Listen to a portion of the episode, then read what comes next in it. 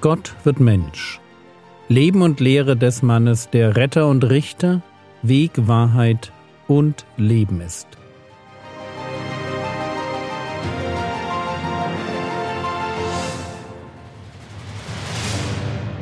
Episode 137 vom Fasten Teil 2 Jesus und das Fasten, beziehungsweise Jesus und seine Jünger, die eben gerade nicht oder besser noch nicht fasten.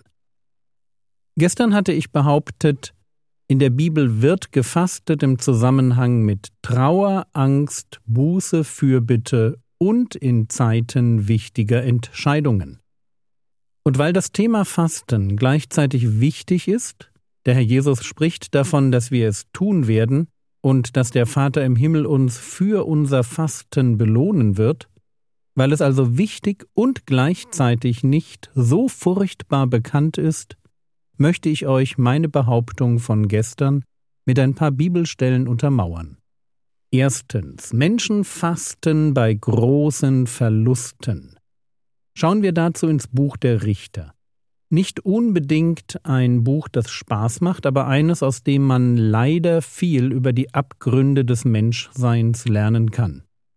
Und wir springen mitten in einen Krieg zwischen dem Stamm Benjamin und dem Rest von Israel. Richter 20, die Verse 24 bis 26. Und die Söhne Israel näherten sich den Söhnen Benjamin am zweiten Tag. Und auch Benjamin zog am zweiten Tag aus Gibea heraus ihnen entgegen. Und sie streckten unter den Söhnen Israel nochmals achtzehntausend Mann zu Boden. Diese alle zogen das Schwert. Da zogen alle Söhne Israel und das ganze Kriegsvolk hinauf und kamen nach Bethel. Und sie weinten und saßen dort vor dem Herrn und fasteten an jenem Tag bis zum Abend und sie opferten Brandopfer und Heilsopfer vor dem Herrn. Also wir sehen, Weinen und Fasten passen gut zusammen. Hier weinen Männer um Freunde, die in der Schlacht gefallen waren. Ihnen war im wahrsten Sinn des Wortes der Hunger vergangen. Zweitens. Menschen fasten in Zeit großer Not, weil sie Gottes Hilfe suchen.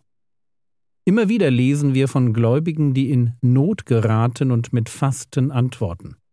So reagiert der König Josaphat auf einen Angriff der Moabiter und Ammoniter folgendermaßen.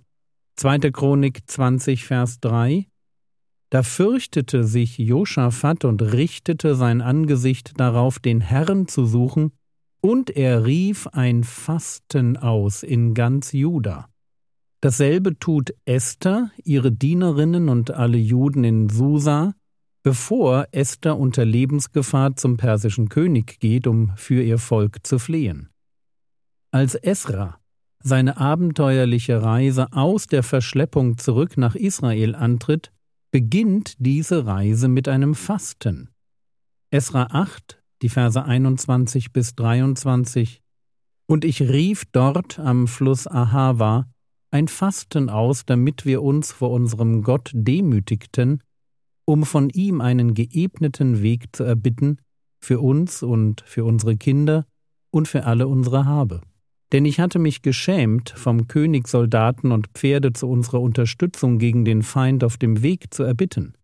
Wir hatten nämlich zum König gesagt, die Hand unseres Gottes ist zum Guten über allen, die ihn suchen, aber seine Macht und sein Zorn sind gegen alle, die ihn verlassen. Und so fasteten wir und suchten in dieser Sache Hilfe von unserem Gott, und er ließ sich von uns erbitten. Drittens, Menschen fasten als Ausdruck ihrer Buße und ihrer Umkehr zu Gott. Und wer könnte uns beim Thema Buße ein besseres Beispiel sein als die Stadt Ninive, die auf die Predigt des Jona hin zu Gott umkehrt? Jona 3, die Verse 5 bis 7 und 9.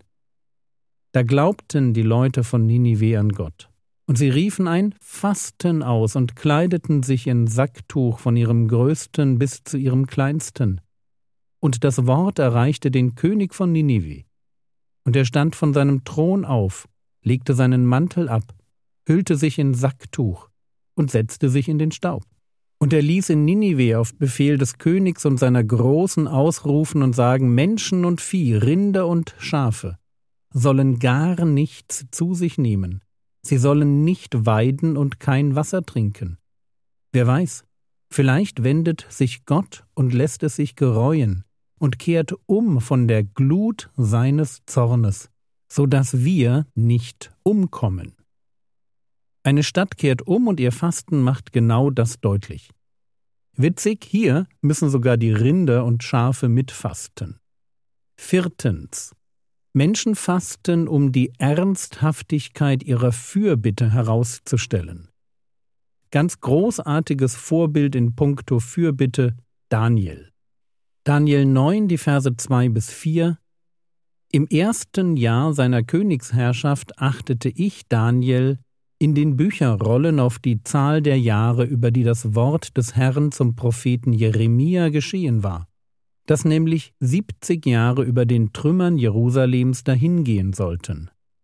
Und ich richtete mein Gesicht zu Gott dem Herrn hin, um ihn mit Gebet und Flehen zu suchen, in Fasten und Sack und Asche.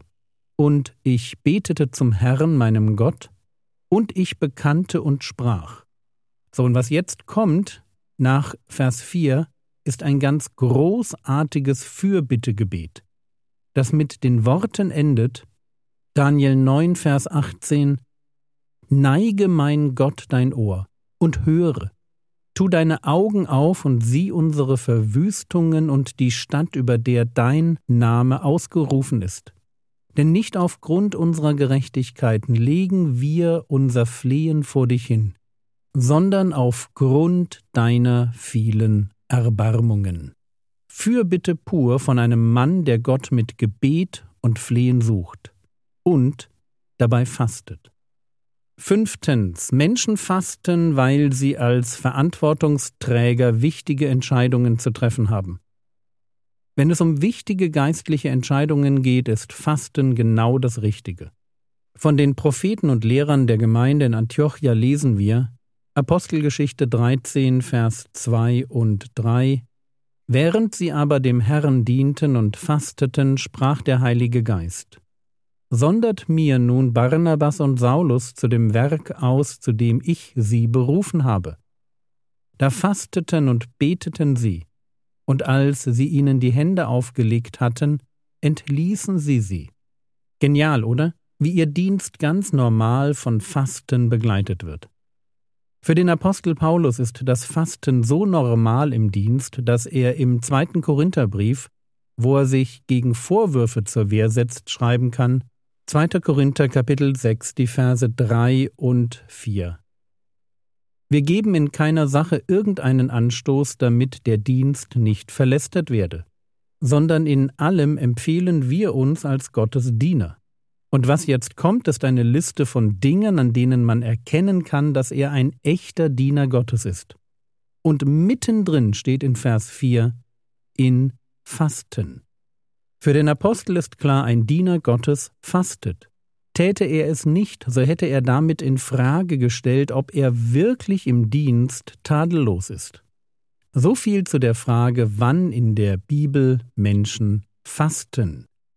Erstens bei großen Verlusten, zweitens in Zeiten großer Not, drittens als Ausdruck ihrer Buße, viertens um die Ernsthaftigkeit ihrer Fürbitte zu unterstreichen und fünftens als Verantwortungsträger im Dienst.